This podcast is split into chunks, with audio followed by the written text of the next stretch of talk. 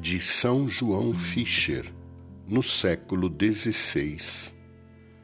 Jesus Cristo é o nosso sumo sacerdote e o seu precioso corpo é o nosso sacrifício, que ele ofereceu no altar da cruz para a salvação de toda a humanidade.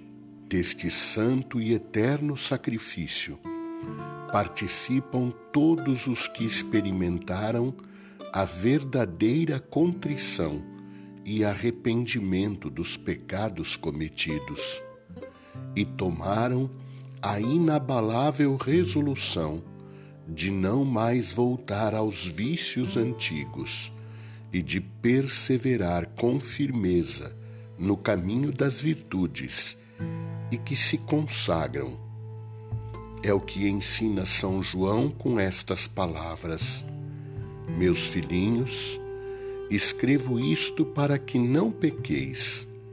No entanto, se alguém pecar, temos junto ao Pai um defensor, Jesus Cristo, o justo. Ele é a vítima de expiação pelos nossos pecados, e não só pelos nossos mas também pelos do mundo inteiro.